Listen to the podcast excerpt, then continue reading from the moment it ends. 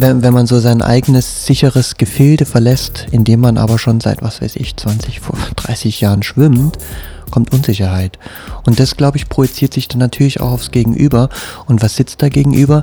Eine Person, die meistens so oft gestruggelt und traumatisiert wurde, so befragt, von innen nach außen gekehrt und so und soll zu allem plötzlich eine Antwort finden. Ja, äh, dann fragt man sich ja schnell, na, wer ist denn jetzt hier der, die Expertin im Raum so? Trans sein. Der Podcast mit Jen Eikers und Sophie Rauscher. Ja, äh, wir sind wieder hier zu einer neuen Folge Trans sein. Ähm, diesmal nicht nur mit äh, mir und Jen, sondern auch ähm, mit einer Person, über die im Internet schon sehr viel gesprochen wird. Ähm, weil äh, die Person eine neue Praxis eröffnet hat mit einer anderen Person zusammen ähm, und ähm, dabei unter anderem auch einen Schwerpunkt auf ähm, Transpersonen legt. Und das wird äh, sehr positiv bisher aufgenommen. Vielleicht magst du uns einfach ein bisschen erzählen, wer du bist, einmal nochmal kurz, ähm, wie wir dich ansprechen sollen und auch, ähm, genau, wo man deine Praxis findet, was es mit der Aufsicht hat und so weiter. Telefonnummer, Adresse. äh, ja, vielen Dank, ähm, dass ihr mich heute hier eingeladen habt. Ähm, es ist mir wirklich auch eine Ehre, nach dem, was ihr mir gerade so erzählt habt von euch, wo ihr so herkommt. Das ähm, finde ich sehr beeindruckend. Du meinst Baden-Württemberg? Baden-Württemberg und Franken war es. Nürnberg, ja. Nürn ah, Nürnberg. Mhm. Okay. Ähm, und äh, ja, ja, ich fühle mich ähm, da wirklich sehr äh, geschmeichelt eigentlich auch. Und ja, wer bin ich? Ich bin der Martin. Und äh, ich komme aus Pankow, ähm, jetzt aus Friedrichshain. Und heute komme ich aus Neukölln von der Klinik Schillerik, äh, Klinik aus dem Schillerkiez, äh, Viro, um die Fragen zu beantworten. Äh, da sitze ich mit meiner Kollegin Elena und meinen zwei Kolleginnen Frau Podbielski und Angelika und der bezaubernden Eduarda. Und neu im Team ist Sid, der unser eigentlich Haus und Hof so gestaltet, dass wir da drin uns gestalten und entfalten dürfen. Schön. Mal gucken, wer noch so kommt. Ja, was ich äh, tatsächlich in der Praxis ähm, was mir als erstes so positiv aufgefallen ist und weshalb ich die Praxis dann auch selbst aufgesucht habe, ähm, war, dass ihr das auch auf der Webseite stehen habt, dass ihr ähm, offen seid. Wir sind offen. äh, dass ihr Transpersonen willkommen heißt. Und das ist tatsächlich was, was ich äh, so gut wie, also tatsächlich eigentlich nie irgendwo lese. Es werden zwar äh, Praxen empfohlen und das heißt zum Beispiel hier, die Gynäkologin ähm, kennt sich auch mit Transpersonen aus, aber dann gucke ich auf die Webseite und dann steht da einfach nichts. Also, naja, normalerweise heißt das halt, der Behandlungsschwerpunkt ist Transsexualität, oder? Genau, also oder das dann noch als, also das ist dann noch so bei den ganz wenigen, dass ähm, vielleicht das noch als Behandlungsschwerpunkt auftaucht, aber selbst das ähm, passiert immer weniger. Ich habe sogar das Gefühl, der Trend geht eben eher dahin, dass man es gar nicht mehr nennt, weil ich auch äh, bei zwei Webseiten zum Beispiel gesehen habe, dass sie das mal ursprünglich stehen hatten, wenn man so ins äh, Webarchiv guckt und dann ähm, haben sie sich aber dazu entschlossen, das nicht mehr hinzuschreiben.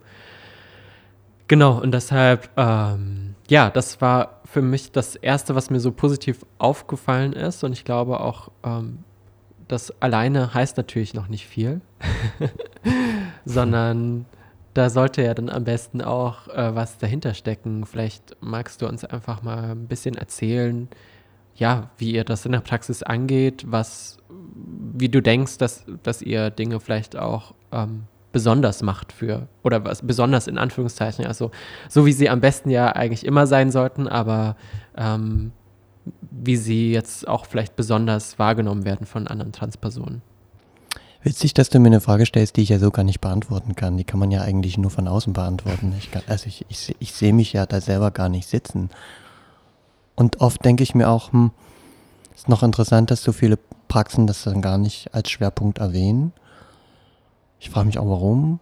Ich habe mal so in der Community rumgefragt, ob das interessant wäre, wenn man, wenn man sich so Termine bucht, online, ob es dann interessant ist, dass man quasi so sieht, Trans-Sprechstunde.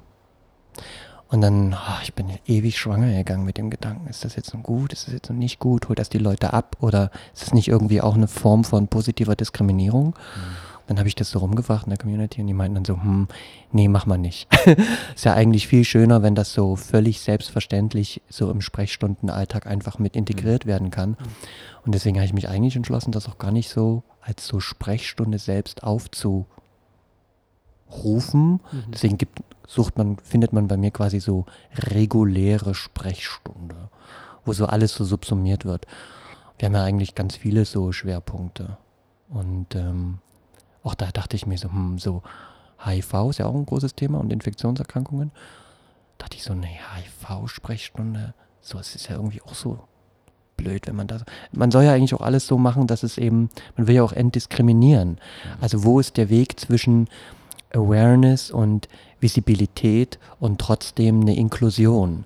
Das ist manchmal gar nicht so einfach zu finden. Und dann fand ich so, HIV-Sprechstunde ist ja irgendwie auch nicht so prall. Weiß nicht. Wie seht ihr denn das? Und jetzt, und jetzt bietest du halt einfach eine offene Sprechstunde an und da kann dann einfach jeder kommen, je nachdem. Mhm. Ja. Mhm. So, und dann muss man natürlich gucken, dass man auf einer anderen Seite irgendwie eine Visibilität bringt. Witzig, dass du auch die Homepage erwähnst. Sie ist ja noch voll im Rohbau. Ich meine, ihr wart, ihr wart jetzt schon da. Es ist ja nur eine halbe Baustelle bei uns.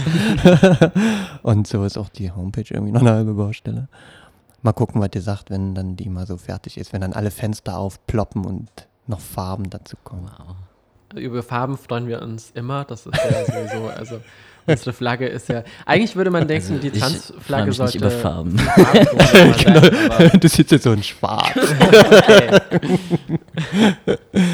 Wobei, hey, deine Socken? Ja, okay, pink, pink, ja, pink geht. Pink geht immer. Pink, geht. pink ist keine Farbe, pink ist ja ein Statement. Außerdem kommt es ja auch darauf an, was da drauf steht und nicht, äh, was die Farbe oh, ist. Oh, I see. Also ich glaube äh, tatsächlich, dass du da recht hast, also dass man jetzt nicht unbedingt eine extra Sprechstunde braucht oder so, aber ich finde es eben gut, das schon anzusprechen, für welche Person man ähm, oder welche Person man willkommen heißt, eben weil es ja in der Gesellschaft, das ist so ein bisschen wie beim Bewerbungsverfahren, wenn ähm, ja, Unternehmen dann reinschreiben, wir freuen uns besonders über Bewerbungen von Personen mit Behinderung oder von Personen, die äh, äh, schwarz sind oder auf Color sind und so weiter, dass man einfach weiß, ah, okay, ihr habt drüber nachgedacht und also leider weiß man das mittlerweile auch nicht mehr, weil das so geläufig geworden ist, dass viele Unternehmen das einfach nur noch so reinschreiben, ohne wirklich drüber nachgedacht mhm. zu haben.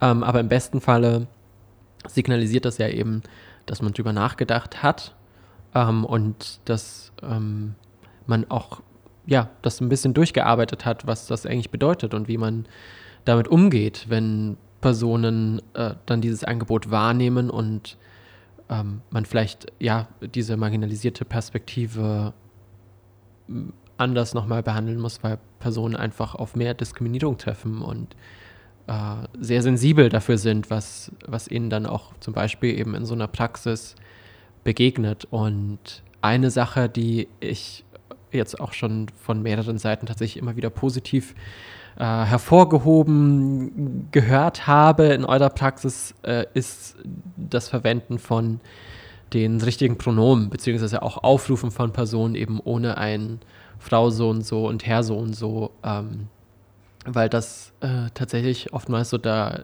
der erste Kontakt ist, der direkt schief geht. Wow, ey, das war eigentlich auch meine größte Sorge, denn die Praxis hat vorher schon bestanden und in der Praxis arbeiten vorne Frau Podbielski und Angelika, ich werde nicht müde, sie zu erwähnen, die arbeiten da seit 40 Jahren. Die arbeiten da länger, als ich alt bin. Das muss man sich mal überlegen. Also muss, das, das kann ich gar nicht begreifen. Und äh, die, das, also so ein Klientel, wie wir quasi da so reinbringen, das, das, das kennen die so überhaupt gar nicht.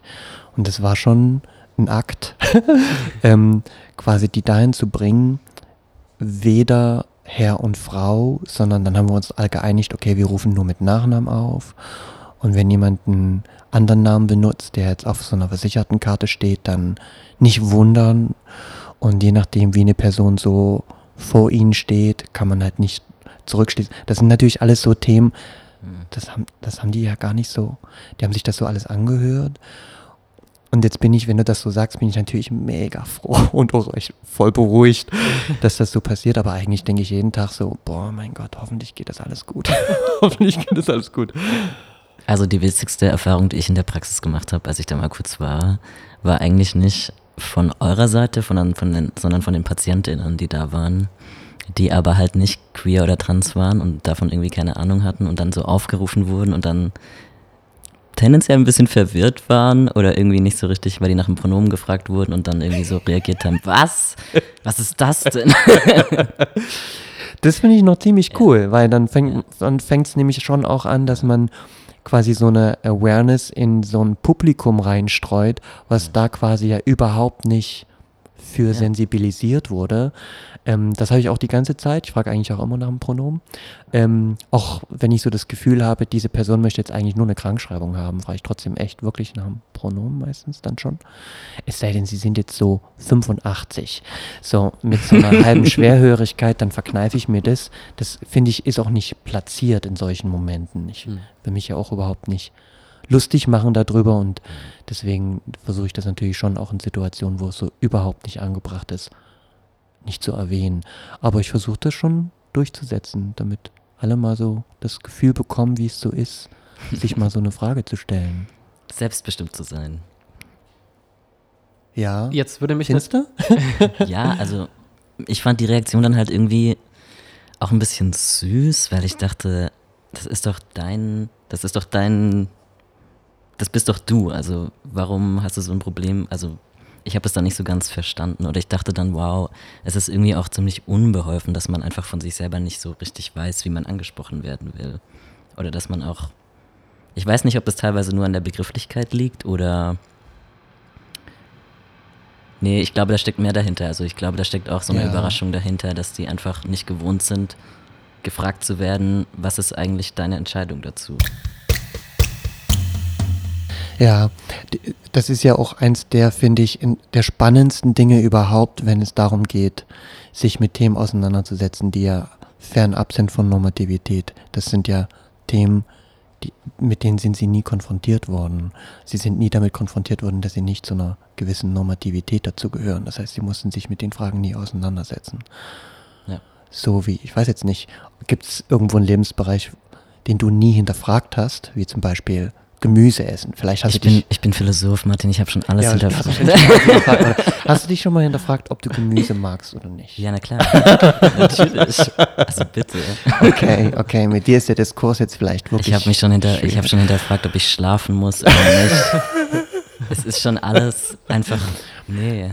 Auch ob die Sonne aufgeht oder nicht? Ich habe, nee, nee, das ist mir zu blöd.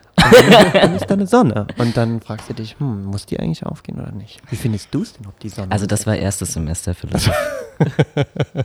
Aber wie kommt es denn bei dir, dass du dich äh, da so hinterfragt hast? Das ist ja auch nicht was, was. Also ich glaube tatsächlich, dass wahrscheinlich viele Personen, die uns jetzt hören und die äh, weniger mit Berlin zu tun haben, denken, naja, das ist halt in Berlin so, das macht man hier so. Und äh, vor allem, wenn eine Person vielleicht selber irgendwie aus der queeren Community kommt, dann hat die da schon Ahnung. Aber das ist ja eben nicht so. Also es gibt ja genug ähm, äh, Ärzte, sage ich jetzt auch mal ganz bewusst, also die selber äh, cis-schwul sind, die ähm, Praxen in Berlin haben und die darauf nicht keinen Wert legen und die Person nicht mit Pronomen, also mit dem richtigen Pronomen ansprechen. Wie kam es bei dir, dass du dir gedacht hast, ich will was anders machen? Das kam sicherlich mit der Suche nach meiner eigenen Identität mhm. und dem Verständnis, dass das, was mir so in meinem Umfeld geboten wird, in dem Umfeld, in dem ich mich bewege, da oft nicht finde.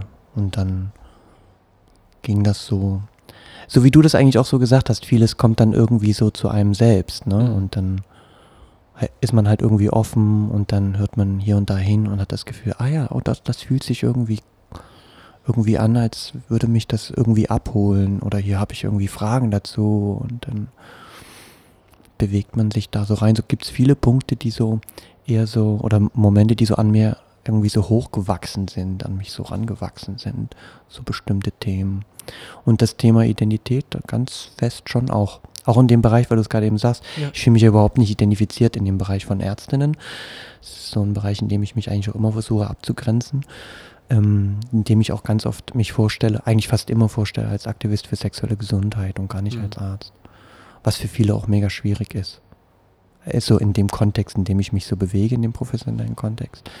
Dass ich zum Beispiel auch immer bitte, so einen Stern hinzuschreiben hinter meinem Namen, das ist so für viele nicht existent, wenn man so auf Kongresse geht und so, dann ist es so. Ja. Und eher in der Abgrenzung, in der Abgrenzung zu vielen anderen stellt man halt fest, ah ja, okay, dann wofür ich, wo fühle ich mich denn dann zugehörig? Und dann merkt man vielleicht, okay, es sind vielleicht eher Schnittmengen mit verschiedenen Gruppen.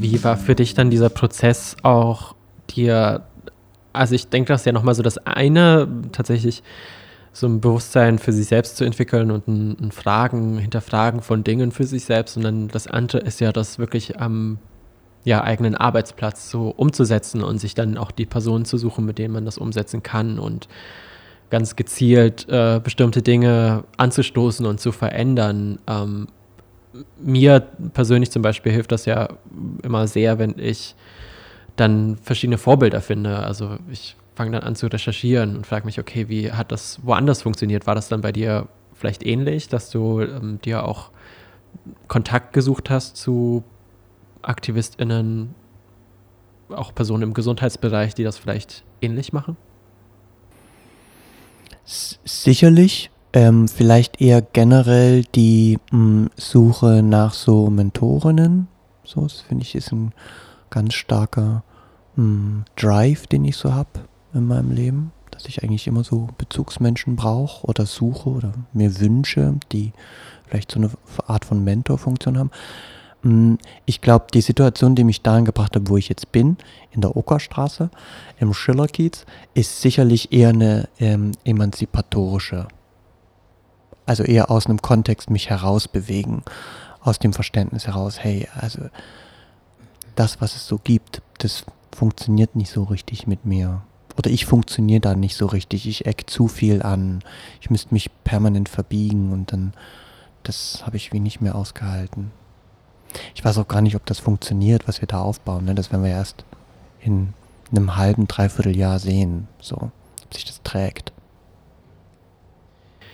Ja, ich fand's, ähm, ich finde es tatsächlich auch sehr interessant, dass du sagst, du kannst dich gar nicht so identifizieren mit dem Arzt sein. Ähm, eine befreundete Person hat nach einem Besuch bei dir äh, gesagt, ja, also Martin kannte sich besser aus mit äh, dem, wie mein Körper funktioniert, als meine Gynäkologin. Also es alle, alle GynäkologInnen, Ey, bei denen ich jeweils war. Also, ja, traurig. Ja. ja. Ähm, Also es ist ja schon so, dass man, also vielleicht auch nochmal, äh, also ich würde da gerne, glaube ich, so ein bisschen tiefer gehen, weil mm, ich kann mir vorstellen, dass jetzt Personen, die die Praxis nicht kennen, die dich nicht kennen, ähm, erstmal vielleicht auch noch gar nicht so richtig wissen, was du damit meinst, dich nicht mit äh, einem Arzt sein identifizieren zu können, weil äh, erstmal ist das ja das, was dir zugeschrieben wird das Arztsein und ähm, was quasi äh, an, der, an der Praxistür mehr oder weniger steht. Ähm, was macht für dich den Unterschied aus? Sophie hat heute nur die harten Fragen am Start. ja. hm, was macht für mich den Unterschied aus? Das ist eine echt, das ist schwierig zu beantworten. Hm, denn in dem Moment, wo ich so versuche auf die Unterschiede einzugehen, grenze ich mich vielleicht auch ungewollt von KollegInnen ab, die ich ja auch sehr schätze in ihrer Arbeit. Ja. Mir ist neulich gesagt worden ähm, von jemandem, dass die Person sehr menschlich abgeholt wurde. Und das fand ich zuerst irgendwie komisch, weil es sollte doch eigentlich ein Grundbedürfnis sein, dass man menschlich irgendwie abgeholt wird. Und dann fiel mir eigentlich ein, ah ja, nee, das stimmt, ja doch. Hm. Ähm, so im Medizinischen arbeitet man viel mit Algorithmen und man arbeitet viel so mit Kategorien. Ähm, und da versuche ich mich sicherlich schon herauszubewegen. Und das kommt dann vielleicht als menschlich rüber. Also es ist natürlich mhm. schön, wenn man so diesen Begriff dem so geben kann. Doch, da fühle ich mich in der Tat sogar angesprochen. Also es ist schön, habe ich mir nie drüber Gedanken gemacht. Mhm. Würde ich aber sagen, ah ja, doch, das gefällt mir, doch. Das finde ich eigentlich ganz schön. Vielleicht trifft, vielleicht kann ich das benutzen, dann am, am quoting someone else, dann ist es vielleicht das Menschliche. Wobei es, es bedeutet ja auch nicht, dass andere Praxen weniger menschlich sind. Und was ist denn eigentlich menschlich? Also ab wann sind wir denn menschlich? Weiß nicht, was, ab wann sind wir menschlich? Ich glaube, wir sind alle ganz unmenschlich. Also wenn du mich, ich bin Sozialkonstruktivist und wenn du mich fragst, ist alles ganz unnatürlich und ja, und konstruiert. Wieder natürlich und konstruiert natürlich. Aber ich kann, ähm, also meine eigene Assoziation damit ist, dass ich mich zum Beispiel auch lange gesträubt habe, mich als Philosoph zu benennen, mhm. weil ich mit dem System auch überhaupt nicht klarkomme. Also vielleicht ist das so eine Parallele. Und ich, vielleicht funktioniert das so ähnlich wie in der Wissenschaft einfach, dass irgendwie da sehr normative Kategorien gibt, so wie alles funktioniert und dass man auch auf eine bestimmte Art und Weise schreiben muss zum Beispiel. Und wenn man das nicht tut, ist man halt irgendwie raus oder wird sehr stark kritisiert und kommt halt nicht so richtig durchs System durch. Also man muss so ein bisschen sein Schlupfloch finden, um überhaupt seinen Platz einfach zu erstreiten. Ja, genau, es hat was von ähm, äh, Dinge und Werkzeuge benutzen, die einem diese Situation gibt, wie so ein Rahmen, der einem so gestellt wird. Und in dem kann man sich dann halt entfalten, so innerhalb dieses Rahmens, vielleicht auch hier und da mal so ein bisschen den Rahmen weiten. Ja. ähm, aber vielleicht, das trifft es, glaube ich, ganz gut. Ähm, ja, dass man, man braucht dann halt ein Wording, man mhm. muss dann halt die Strukturen kennen und hier muss man halt das und das aufschreiben und die in die Boxen ticken, damit man ernst genommen, gehört, publiziert, rezitiert mhm. wird.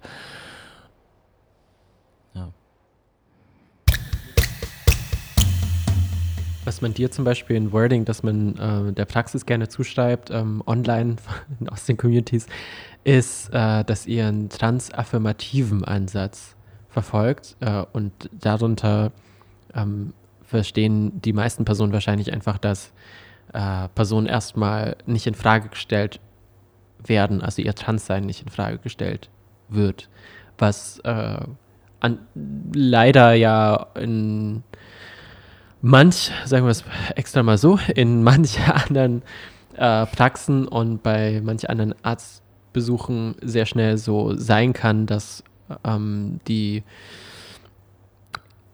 Person, die äh, ja, die damit anvertraut wird mit dieser Situation, dass eine Person ein Outing hat, dass eine Person sagt, ich bin trans und ich würde hier gerne medizinische Betreuung erhalten, ähm, dass es erstmal heißt, ja, bist du dir da sicher? ähm, und könnte das nicht auch an dem und dem liegen? Oder auf der anderen Seite natürlich gesagt wird, ja, das ist sicherlich, weil du trans bist und deshalb ähm, hast du gerade Rückenschmerzen oder so. Also es wird ja dann auch gerne auch alles irgendwie auf dieses Transsein der Person wiederum geschoben, sobald man quasi um dies, über diesen ersten Punkt hinweg ist, dass man auch als trans ähm, wahrgenommen wird, beziehungsweise akzeptiert wird, auch im, im ärztlichen Bereich. Und ich kann das tatsächlich von meiner eigenen Geschichte soweit auch bestätigen, dass ich eigentlich bei, dass ich schon so das Gefühl hatte, ähm, ich musste mich bei jeder Ärztin, von der ich irgendwie eine Behandlung wollte, auch erst nochmal erklären. Also erst nochmal ähm, quasi so ein Stück weit Biografie offenlegen. Teilweise dann auch mit bestimmten Rückfragen rechnen, die eventuell sogar unangebracht eigentlich in dem Kontext sind. Und all das führt natürlich dazu, dass sehr viele Transpersonen auch erstmal ja, Respekt davor haben, zu einem Arzt zu gehen oder zu einer Ärztin zu gehen äh, oder einer Arztperson zu gehen, ähm, weil die Erfahrung eben gemacht worden ist, sehr häufig, dass die eigene Identität gar nicht wahrgenommen oder ernst genommen oder akzeptiert wird. So, jetzt habe ich ganz viel geredet, habe dazu eigentlich Erstmal auch gar keine, gar keine äh, direkte. Wahrscheinlich hatte ich b- Aber- zu Beginn auch eine Frage, aber ich Ja. habe ähm, die Frage auch schon während des ganzen Redens wieder verdrängt. Vielleicht ist die Frage ja so ein bisschen, ähm, Gott, ne, ich weiß auch nicht, was die Frage ist, aber ich glaube, ganz viel daran, davon liegt halt auch daran, dass es irgendwie strukturell so hart verankert ist, dass die Leute, die dann vorne, also die Ärztinnen, die dann vorne sitzen, das halt einfach annehmen und das halt so machen und teilweise haben die auch keine bösen Absichten, also glaube ich zumindest nicht, aber die reproduzieren halt die ganze Zeit dieses Zeug und ähm, ja, ganz viele Transpersonen haben auch einfach Angst davor, irgendwie Und, zu mhm. Ärztinnen zu gehen. Und vielleicht auch eine Unsicherheit, die dann mit reinkommt. Denn plötzlich passt was nicht in die eigenen Kategorien und Algorithmen und man hat ja doch auch einen Zeitdruck. Es ist ein wirtschaftliches Unternehmen oder sie sind angestellt und sollen innerhalb von bestimmten Kategorien handeln und dürfen dann einfach nicht so ihren normalen Film abspulen, sondern sind plötzlich angehalten, über bestimmte Dinge drüber hinaus zu denken und bestimmte andere ähm, Bereiche assoziativ hinzuzuwählen. Zum Beispiel, dass man da so auch eine emotionale, eine äh, psychosoziale, eine körperliche Komponente mit dazu bringt. Und das bringt ja viele an ihre Kapazitätsgrenzen. Und da kommt dann schnell auch Furcht, so im Sinne von, shit, was mache ich jetzt hier? Ja, ich kann keine Ahnung. Und bei den EndokrinologInnen ist es dann schnell so, dass sie dann sagen, oh, mh, also ich kenne mich gut mit Diabetes aus und so Haarausfall kriege ich auch hin. Äh, mh, und dann, wenn jemand halt irgendwie so Tumor hat oder so, der dann Hormone produziert, das kann ich alles testen, da gibt es ein Buch, da kann ich nachlesen. Aber dann ist so jemand, der dann sagt, "Hm, naja, also ich bin Sexarbeiterin und ich möchte ganz gerne meinen Penis aber noch benutzen, den brauche ich nämlich, sonst verdiene ich kein Geld, ich habe Kinder, die muss ich versorgen und so. Dann, Jesus, nee, das kriegen die ja dann überhaupt nicht gebacken, wie äh, du willst kein andere Kur. Äh, mh, äh, nee, aber das muss man ja dann schon und so. mh. Und das ist natürlich dann, und in dem Moment, wo dann quasi wenn, wenn man so sein eigenes sicheres Gefilde verlässt, in dem man aber schon seit, was weiß ich, 20, 30 Jahren schwimmt, kommt Unsicherheit. Und das, glaube ich, projiziert sich dann natürlich auch aufs Gegenüber. Und was sitzt da gegenüber? Eine Person, die meistens so oft gestruggelt und traumatisiert wurde, so befragt von innen nach außen gekehrt und so und soll zu allem plötzlich eine Antwort finden. Ja, äh, dann fragt man sich ja schnell, na, wer ist denn jetzt hier der, die Expertin im Raum so?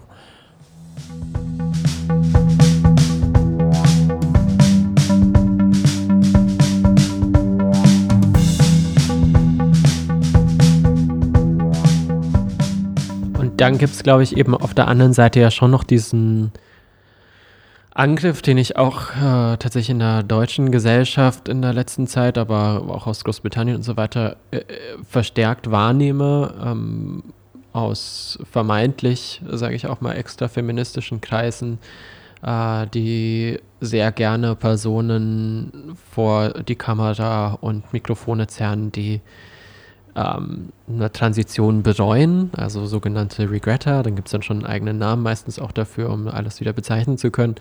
Ähm, und von äh, oder Detransitioners auch gerne sprechen und das zu dem Phänomen schlechthin aufblähen und sagen, das ist jetzt äh, das Resultat davon, dass man Personen so akzeptiert, wie sie sind.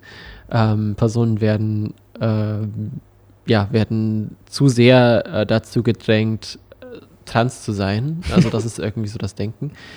Ähm, und tatsächlich, also ich äh, verstehe das.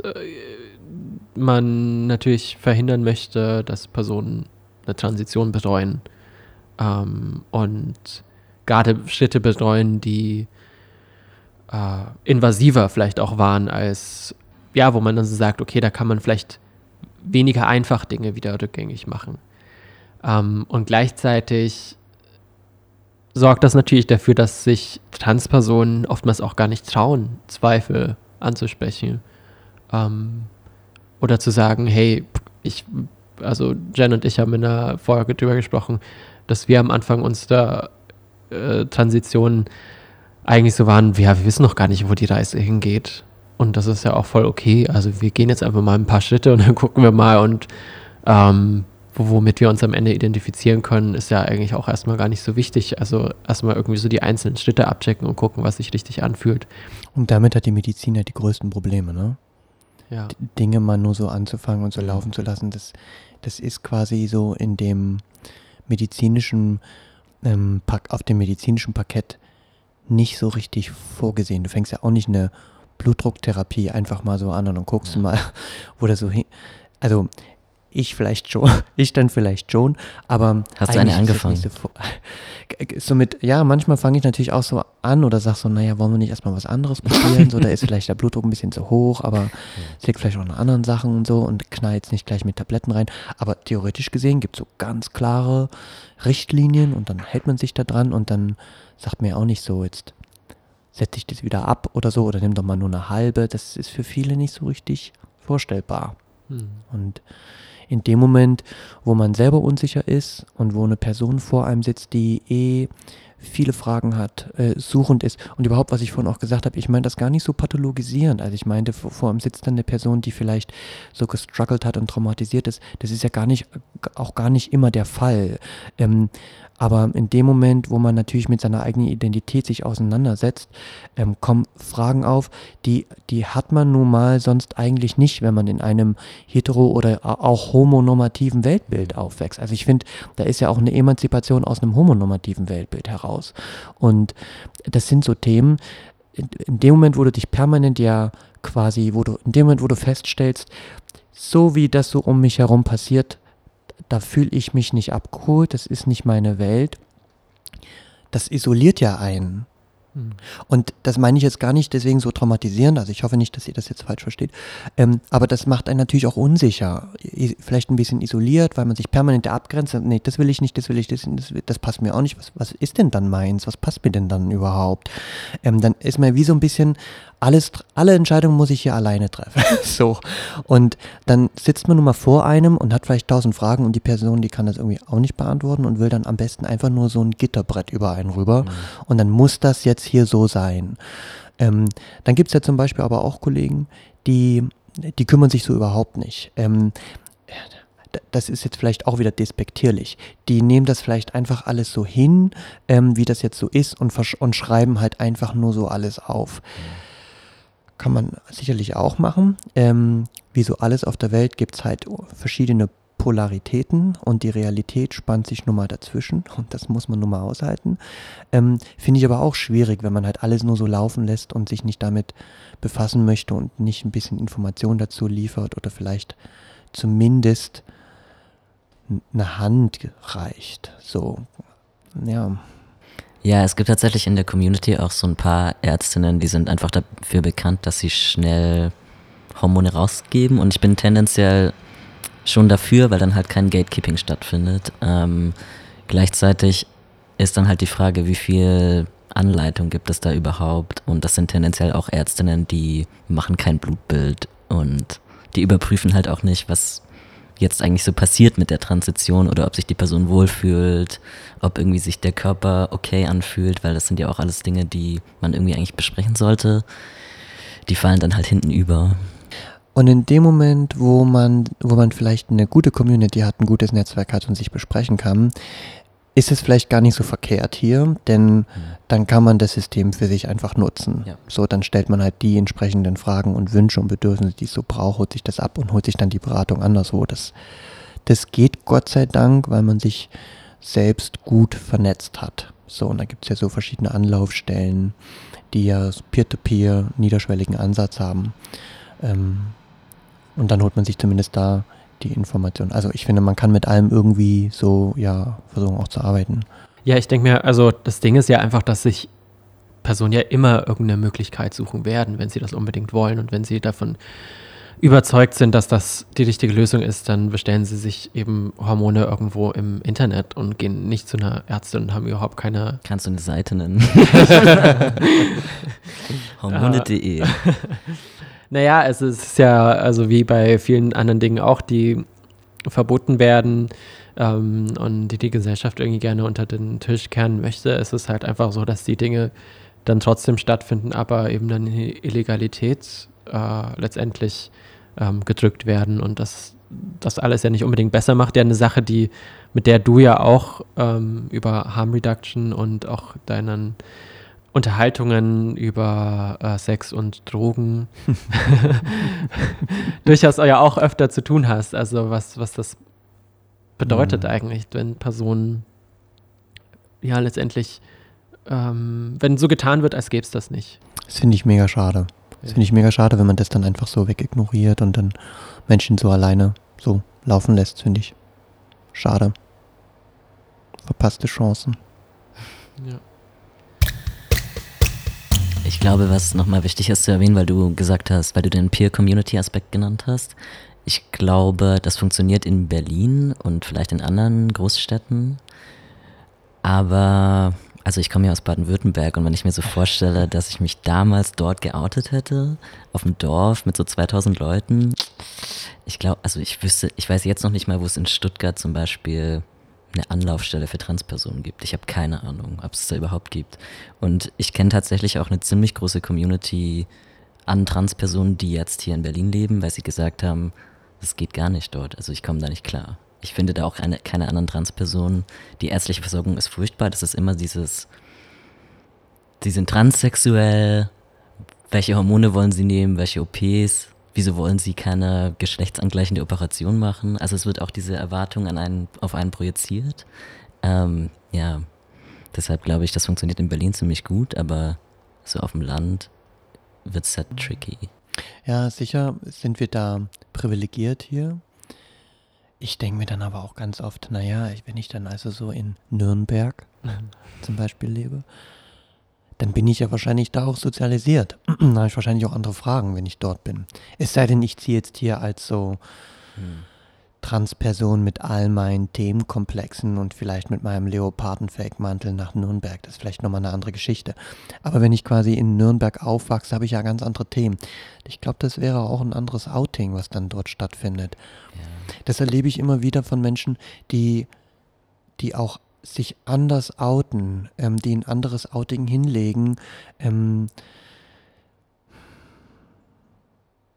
das sind jetzt so viele verschiedene Ebenen, die mir da durch mhm. den Kopf gehen. Äh, sowohl die sich viel, hm, naja, Zeit lassen. Puh, das ist manchmal gar nicht so freiwillig, ne? Ähm, die sehr spät zum Beispiel ähm, eine ganz klare Vorstellung von ihrer eigenen Identität haben und von ihrer eigenen Perspektive und Vision ähm, die aber vorher vielleicht schon irgendwie so Möglichkeiten hatten, hier und da mhm. mh, sich vielleicht in irgendeine Richtung zu entwickeln. Und die fanden das immer schön. Ähm, und das kann man natürlich jetzt auch nicht sagen, oh Mist, jetzt hast du 50 Jahre verpasst in deinem Leben, wo du irgendwie hättest. Das finde ich dann vielleicht auch fast ein bisschen überheblich, wenn man so als so Großstadtschnauze mhm. da einfach da so, weil es sind einfach andere Formen von Transitionsprozessen, andere Wirkorte.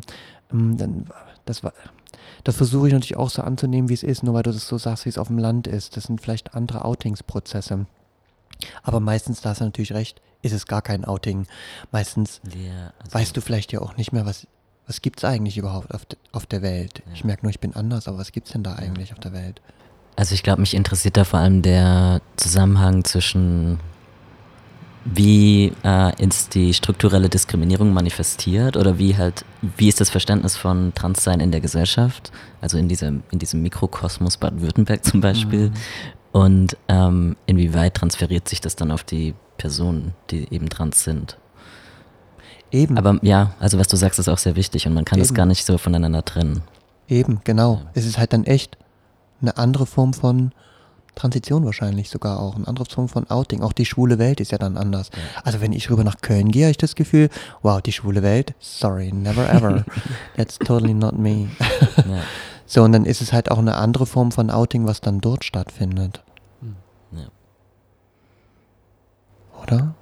Ja, also ich glaube, Berlin hat natürlich, oder Großstädte an sich haben natürlich den Vorteil, dass es oftmals ähm, noch viel mehr Unterkategorien von Communities gibt, also viel mehr kleine Communities, mhm. in die man sich so finden kann. Und in einer kleineren Stadt oder auch auf einem Dorf muss man sich zwangsweise in die größere Community einfach mit einfügen. Also man, man muss, ja, äh, man hat quasi gar keine andere Möglichkeit, als weiterhin mit den Personen auch zusammenzuarbeiten oder ähm, die irgendwie denen einfach über den Weg zu laufen. Ne? In der Großstadt kann man sich einfacher aus dem Weg gehen. Ich finde aber auch gleichzeitig hat das, gibt das eine große Chance.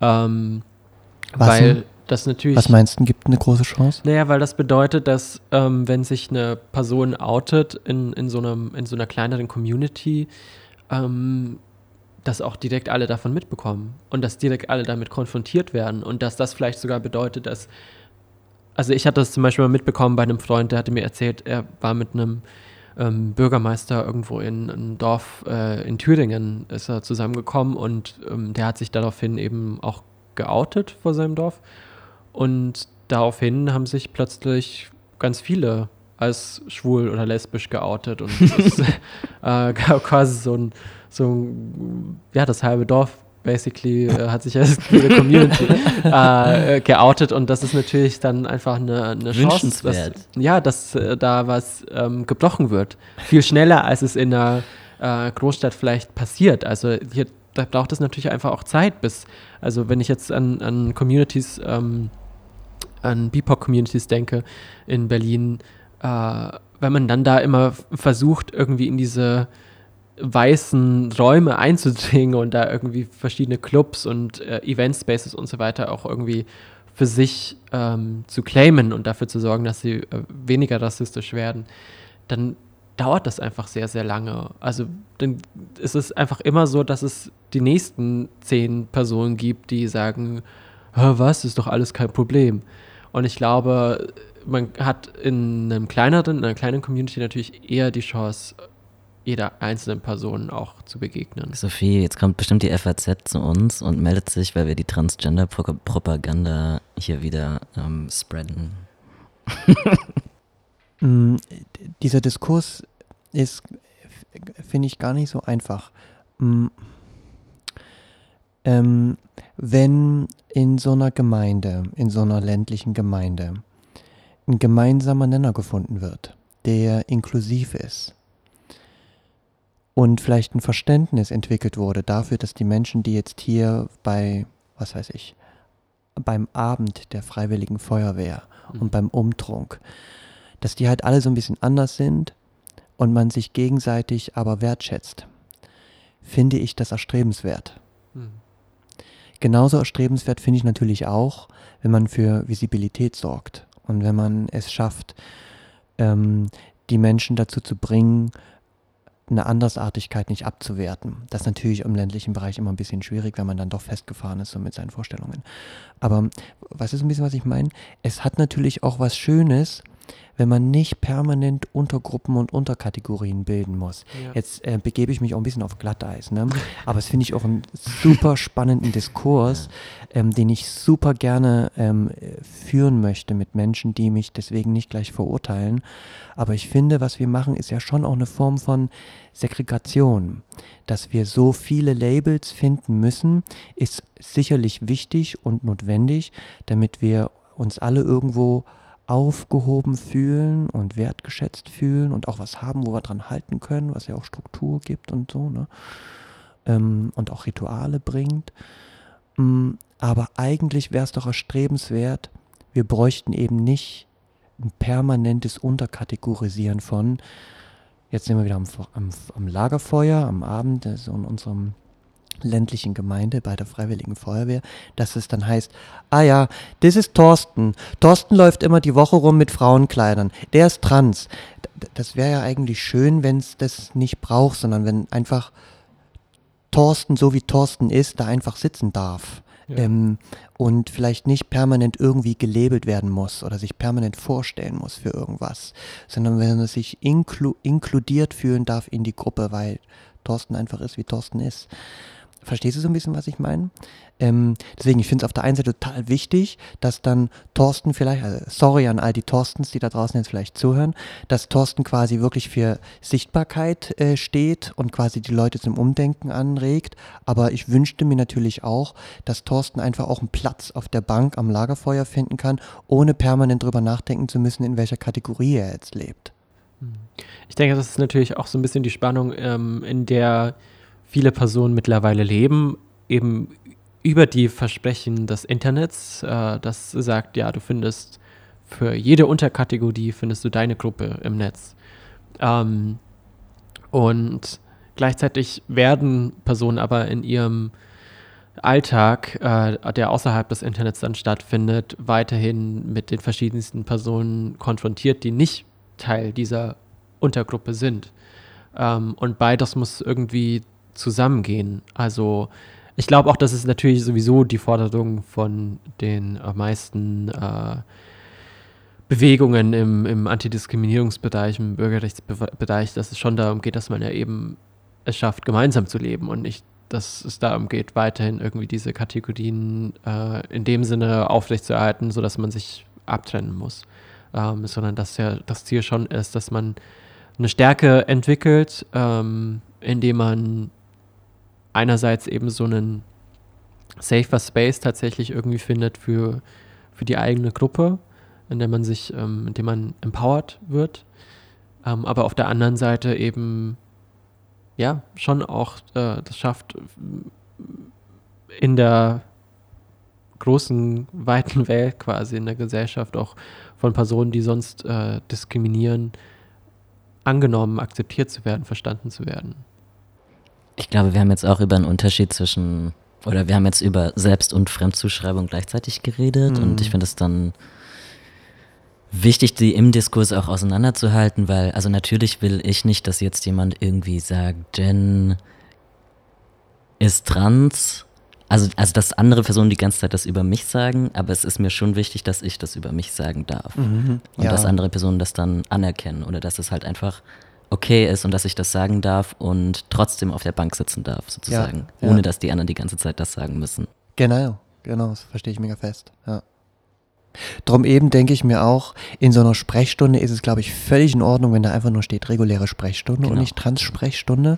Aber jeder darf quasi auf dieser Bank sitzen. Ja, ich finde das auch besser. Also ich habe immer damit gestruggelt, wenn bei Ärztinnen irgendwie dann online konnte man einen Termin buchen und dann stand da irgendwie Sprechstunde und dann stand da Sprechstunde Trans oder was auch immer, diese ganzen lustigen Begriffe halt. Ähm, und dann dachte ich, naja, ich bin trans, aber ich komme jetzt eigentlich wegen irgendeinem allgemeinen Problem vielleicht. Ja, genau. Ich will ja nur eine Krankschreibung. Also, oder so. ich will halt irgendwas, genau. ich, aber welchen Termin muss ich jetzt genau. auswählen? Ich will weil, nur einen Covid-Abstrich. Ja. also, ja, das ist dann schwierig. Mhm, ja, genau. Genau so. Ja. Mhm. Das war die erste Folge mit Martin Viehweger aus der Fido-Praxis im Schiller Kiez in Berlin. Und wenn ihr noch ein bisschen mehr von Martin auch hören möchtet, dann könnt ihr das nächste Mal wieder einschalten. Wir haben noch eine zweite Folge bzw. einen zweiten Teil, weil wir doch ein bisschen länger gesprochen haben. Und ansonsten findet ihr auch das Veranstaltungsformat Let's Talk About Sex and Drugs, zum Beispiel auf Facebook. Dabei spricht Martin Viehweger zusammen mit der Drag Queen Pansy über Sex, Drogen, Party und vor allem Harm Reduction in Bezug auf Drogen und auch HIV-Prävention. Ja, vielen Dank, dass ihr zugehört habt und wir hören uns sehr bald wieder. Folgt uns auf trans-sein auf Instagram.